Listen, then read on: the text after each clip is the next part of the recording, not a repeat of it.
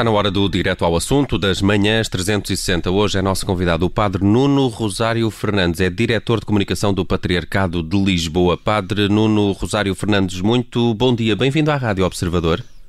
Muito bom dia, muito obrigado vamos, por este convite. Vamos, vamos olhar nos próximos minutos as celebrações de Natal já mais próximas, como é que vão ser na Igreja Católica, numa entrevista conduzida a partir de agora por Carla Jorge Carvalho e Judite França.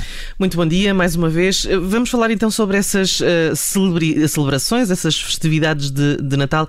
As regras que foram uh, anunciadas uh, satisfazem a Igreja Católica? Bom, eu penso que a Igreja não poderia estar mais satisfeita, porque tendo em conta os últimos, uh, os últimos dias, portanto, a forma como, como em muitos conselhos, e é, é, é importante referir que de facto ou tem, tem havido grandes limitações sobre, uh, em conselhos muito pontuais, tanto conselhos que estão considerados dentro da, das zonas de de muito elevado risco ou do risco extremo de contágio, em que não era possível celebrar da parte da tarde ao domingo e ao, e ao sábado.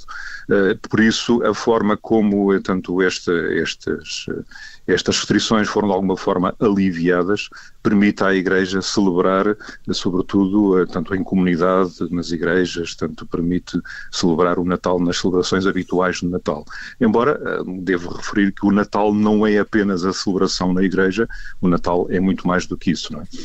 E isso uh, permite até encarar esta, estas datas de outra forma. De, de qualquer maneira, a Missa do Galo é, é, um momento muito importante e o que sabemos é que é antecipada por uma hora. Uh, em que medida é que isso facilita e, e contribui para, para evitar riscos de maior contágio? Bom, eh, eh, esta, eh, esta, antecipação de uma hora na Missa do Galo foi tanto foi referida pelo Sr. Patriarca, o Dom Manuel Clemente, sobre tanto, o horário em que ele irá celebrar a Eucaristia, tanto a Missa do Galo, na Sé Patriarcal de Lisboa. Cada igreja, cada diocese, tanto cada paróquia, organiza-se no sentido de proporcionar o melhor horário. Portanto, não significa que em todas as igrejas a missa seja celebrada à meia-noite, tanto depende muito das comunidades, portanto eh, este, este horário é o horário que é de alguma forma ajustado, de forma que as pessoas tenham esta possibilidade de estar na, celebração, mas também todos possam cumprir com segurança aquilo que são as regras, tanto no que diz respeito depois ao recolher obrigatório. É? Exatamente por isso, uh, Dom Manuel Clemente disse mesmo que a missa de galo seria antecipada, exatamente para que as pessoas pudessem depois regressar a casa, uh, enfim, com calma e, e assim, ainda assim cumprir o dever de recolher obrigatório. Dando essa lateralidade uh, às paróquias, isso pode não se verificar. Não, não, não. O que eu digo é, tanto, a, a missa do Galo é uma missa que habitualmente é celebrada à meia-noite, mas já habitualmente nem em todas as igrejas se celebra à meia-noite celebra-se mais cedo, porque depende muito. Ou seja, a regra será sempre mais cedo e não à meia-noite. A regra será sempre mais cedo, exatamente. E não à meia-noite, porque à meia-noite depois fica de facto mais apertado para cumprir. É? Exatamente, é? sem dúvida, sem dúvida, sim, sim, sim. E, e, e, e vai, vamos conseguir eh, manter as, o número de pessoas no mesmo espaço nestas, nestas celebrações? Há alguma forma de conseguir garantir que, que isso vai mesmo acontecer?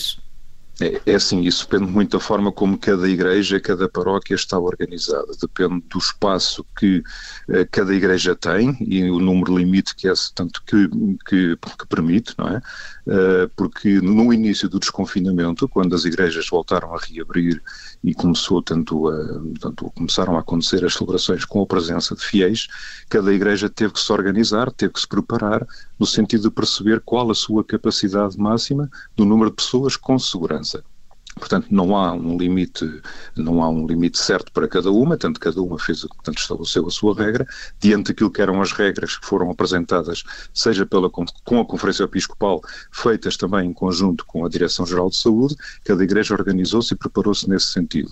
Portanto, aquilo que se pede é que seja sempre, de facto, cumprido, e isto espera-se que seja sempre cumprido, esta, tanto esta regra, daquilo, na forma de ter o número possível de pessoas com a segurança para poder poder celebrar a Eucaristia, de forma a que mais pessoas possam participar. A própria Conferência Episcopal, num documento que publicou ainda esta semana, fez tanto deu esta possibilidade e pede de alguma forma aos parcos, tanto aos, aos, responsáveis das paróquias, que possam organizar a sua vida, tanto as suas, nas suas celebrações, horários que sejam mais, eh, mais alargados, isto é, que haja mais celebrações, por exemplo, é? de forma a que mais pessoas possam participar. Uh, habitualmente nós temos uma missa do galo, uh, poderá haver, e vai acontecer certamente em muitos lugares, várias missas do galo na mesma igreja, para que mais pessoas pessoas possam participar. Imaginando, começando mais cedo, começa-se mais cedo e celebram-se pelo menos, por exemplo, duas celebrações, não é? Hum. Portanto, de forma a que, de facto, mais gente possa participar e tenha esta oportunidade de celebrar é, portanto, o, Natal também desta forma. É? Mas é, essa, essa questão de, do número de pessoas eh, num determinado espaço tem sempre que ser, de alguma forma, vigiada. portanto, isso está sempre, previsto sim, sim. à entrada, uh, o que não é de todo habitual numa igreja, mas à entrada uh, haver algum elemento uh, que faça essa gestão e que diga, bom, esta desde igreja está início, cheia, não pode mais ninguém entrar. Uhum. Desde o início que está a acontecer, tanto desde que as igrejas reabriram, que as igrejas paróquias organizaram-se com grupos de voluntários, há muitas, milhares de pessoas envolvidas em todo o país, não é? Portanto, cada paróquia organizou-se nesse sentido para de facto, poder proporcionar essa segurança. Eu, para além de diretor do Departamento da Comunicação do Patriarcado de Lisboa, sou também pároco em Benfica. Uh, e aqui na paróquia, portanto, nós tivemos, também tivemos esse cuidado de encontrar pessoas que diariamente, em várias celebrações, não apenas ao domingo, mas diariamente estão à porta da igreja a ajudar, seja no controle, na desinfecção das mãos, tanto de higienização de, do espaço logo a seguir à celebração. Portanto, há a Igreja organizou-se, preparou-se muito bem neste sentido para proporcionar sempre a maior segurança, porque desde o início tem sido esta a postura da Igreja Católica em Portugal, hum, e, já... e não apenas em Portugal, que é esta de proporcionar a maior segurança a todos. Não é? e, já, e já todos se adaptaram a essas novas regras. No entanto, algumas paróquias ainda continuam a celebrar eh, missas à distância através de plataformas digitais. Parece-lhe que essa prática eh, vai continuar, pode continuar e até faz algum sentido? É, eu penso que sim, quer dizer, as paróquias não se limitam apenas a transmitir as celebrações, fazem-nas com a presença dos fiéis, mas de forma a que mais pessoas possam participar, há continuidade de facto dessa transmissão. Porque é preciso pensar também naquelas pessoas que eh, não podem mesmo sair de casa, as pessoas que de, de idade mais mais avançada, pessoas doentes mesmo, aquelas pessoas que estão no chamado grupo de risco, essas não podem mesmo sair de casa, portanto não têm a possibilidade de sair. E então a forma que a Igreja encontrou de responder a essa, a essa necessidade foi, de facto, a transmissão da, Eucaristia, portanto, das celebrações, não apenas da Eucaristia, de muitos outros momentos de oração também, de catequeses, portanto, há, há diversas, há diversas uh, formas de chegar às pessoas. E, e, e, creio que sim, creio que isso irá continuar, porque uh, até mesmo já num pós-pandemia, acho que, de facto, a Igreja tem vindo também a. Um, tem vindo a atualizar-se, tem vindo a acompanhar aquilo que é a evolução da tecnologia, a evolução também dos próprios meios de, de comunicação e, e, e nesse sentido vai estando presente também desta forma. Por isso acredito que até mesmo num pós-pandemia isto vai continuar. Não é? Eh, do ponto de vista das, das eh, celebrações católicas, eh, deixa-me recuar um pouco. A Páscoa é muito importante, como Sim. sabemos, para a comunidade católica. sentiu alguma discriminação pela forma como o governo decidiu cancelar a Páscoa e depois manter, enfim, 15 dias, 3 semanas depois, as cerimónias do 1 de maio na Alameda, em Lisboa? É assim, não, senti, não, não foi um sentido de discriminação eh, nós percebemos e a Igreja desde o início tem procurado sempre acompanhar e colocamos sempre em primeiro lugar uh, a pessoa, portanto, e a saúde da pessoa, a segurança da pessoa, e que todos queremos de alguma forma lutar para que esta pandemia não, não se alargue mais, não é? E desde o início tem sido essa a postura da Igreja.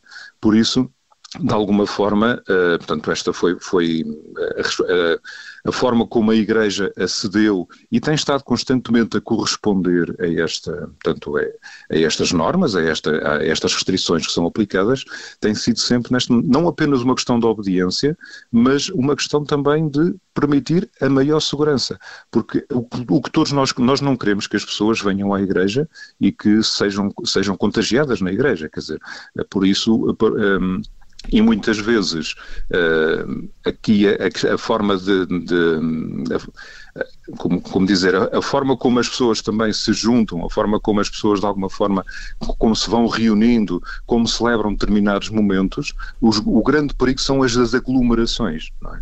o grande perigo são as aglomerações. A pergunta agora... era se na comparação de, tinha havido uh, uh, algum tipo de discriminação. E eu recordo também o dia dos finados, o dia 1 de novembro, com muitos cemitérios encerrados, com a, a impossibilidade de viajar Sim. entre conselhos.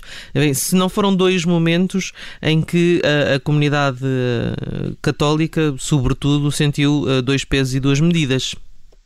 Quer dizer, percebeu-se percebeu que havia uma intenção de algo de, como dizer, de corresponder a, determinadas vontades, não é? A determinadas, mas, como digo, a Igreja tem procurado sempre ir seguindo aquilo que vai, é, o que vai sendo pedido, quer dizer, não, no fundo não há, não há... Não... Digamos que a vontade da Igreja não estava priorizada como outras vontades, é isso que está a dizer? Não, o que eu quero dizer é que a Igreja, e eu aqui, eu aqui falo, e portanto, o, meu papel e portanto, a responsabilidade que eu tenho é, no fundo, falar enquanto Igreja na Diocese de Lisboa, porque eu sou responsável do Departamento da Comunicação da Diocese de Lisboa. Não, não falo num título mais alargado, mas, mas de qualquer forma, sinto que a Igreja tem procurado, eh, eh, tem procurado corresponder àquilo que vai sendo pedido, vai, vai àquilo que são as normas, vai correspondendo àquilo que é sempre, em primeiro lugar, a procura da segurança, da segurança de, de todos. Uh, se depois se abrem outras portas, eh, pronto, eh, nós vemos, vemos essas portas abrirem-se, mas procuramos, nós do nosso lado, queremos deixar o testemunho também de que não queremos impor a nossa vontade. No fundo, a Igreja tem procurado de alguma forma corresponder, vai procurando afirmar-se naquilo que é a sua forma de estar, na procura da segurança, na forma como se vai, no fundo, colocando diante desta, diante desta pandemia, tem sido sempre olhando em primeiro lugar para a pessoa. Não para aquilo que nós queremos fazer, mas para aquilo que é a segurança e a proteção de todos. Não é? Padre Nuno Rosário Fernandes, diretor de comunicação do Patriarcado de Lisboa, nosso convidado hoje no Direto ao Assunto da Rádio Observador. Muito obrigado pela disponibilidade e bom Natal. Muito obrigado, obrigado, igualmente, obrigado. Bom Natal.